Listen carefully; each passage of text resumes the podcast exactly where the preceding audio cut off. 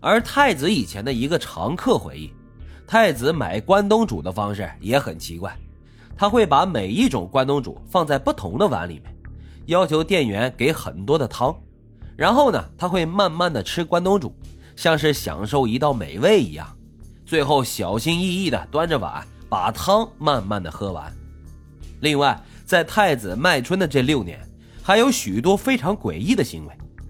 比如他会在公开的户外小便，在宾馆的床上大小便，等等等等，这些都很难把他和白天那个一脸严肃、雷厉风行的女高管形象联系在一起。让我们来梳理一下太子每天的生活时间线吧。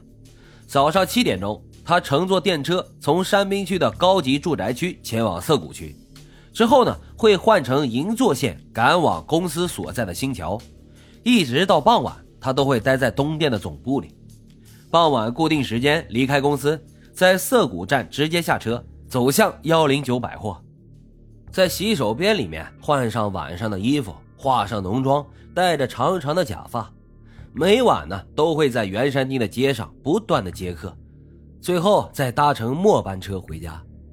然而，一九九七年三月十八号的晚上，太子却没有搭上末班车。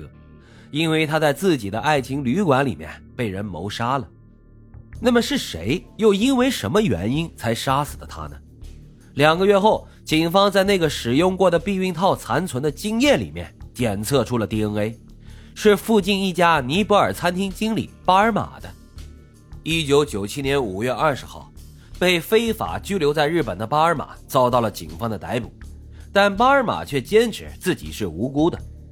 第一次审判的时候，东京地方法院裁定证据不足，巴尔玛无罪。但是日本警方呢，却以种种原因将被告留在了日本，并提出了上诉。而高等法院推翻了一审判决，改判无期徒刑，巴尔玛入狱。然而，二零一二年七月二十一号，巴尔玛的律师提起了上诉，要求重判该案，因为警方后来发现。在被害者太子的身体里面也残留有精液，这个精液里面的 DNA 和现场体毛的 DNA 是一致的，但并不是巴尔玛的。在入狱十多年之后，巴尔玛被无罪释放，他拿着六千八百万日元的赔偿金回到了尼泊尔，买了一栋豪宅，娶妻生子。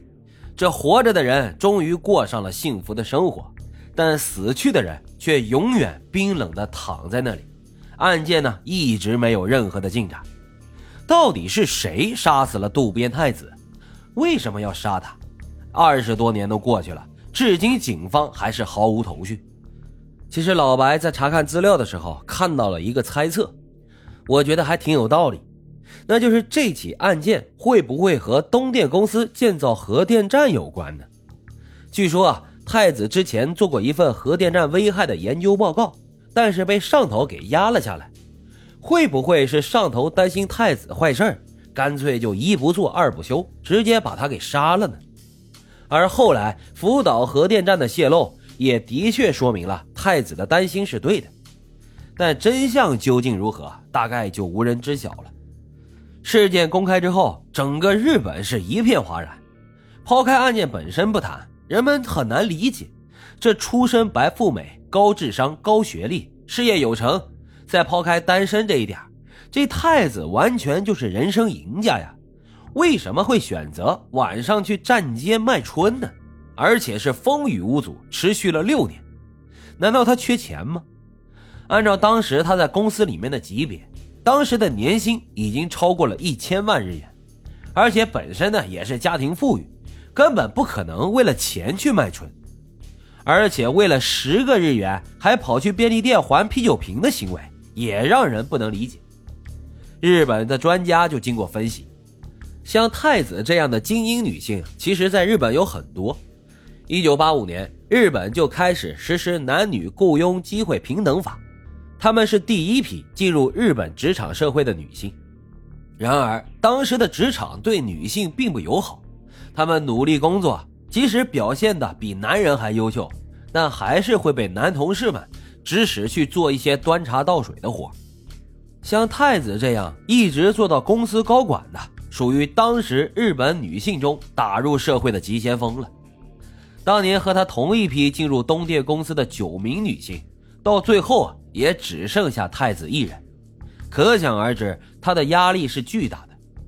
男同事们都冷眼看这位女高管何时下台，再加上太子本身呢性格孤僻，在公司一直都是被孤立的，十几年日复一日繁重的工作，两点一线的枯燥生活，没有朋友的关心和任何娱乐消遣的方式，年纪呢也越来越大，所以这太子越来越感觉到孤寂，也许是想体验另外一种生活。或者是只想感受一下和他人拥抱的温暖，他就走进了暮色，站在街头和陌生的男子搭讪，做起了站街小姐。搜寻太子房间时，在他的抽屉里面发现了很多接客的详细记录，包括日期、时间和费用。太子的标价一般都是五千日元，甚至是两千日元。那在一九八零年的涩谷区。通过电话俱乐部的卖春行情价大概是三万日元，而高中生呢更贵，一晚上可以达到五万日元。太子给自己标的价是不是太便宜了点啊？也许啊，他根本就不在乎这个价格吧。一个人的寂寞有多沉重，才会做出这样的选择呢？未来是孤独而且艰难的，希望大伙啊可以勇敢的面对孤独和寂寞，不要被内心那些不好的欲望控制了。要保持清醒和理智，做个勇士，阳光的活着，因为活着本身就是一种不平凡。好了，今天的老白茶馆就是这样，感谢大伙的收听，欢迎大家在评论区积极的留言、订阅、点赞与打赏，咱们下期再会。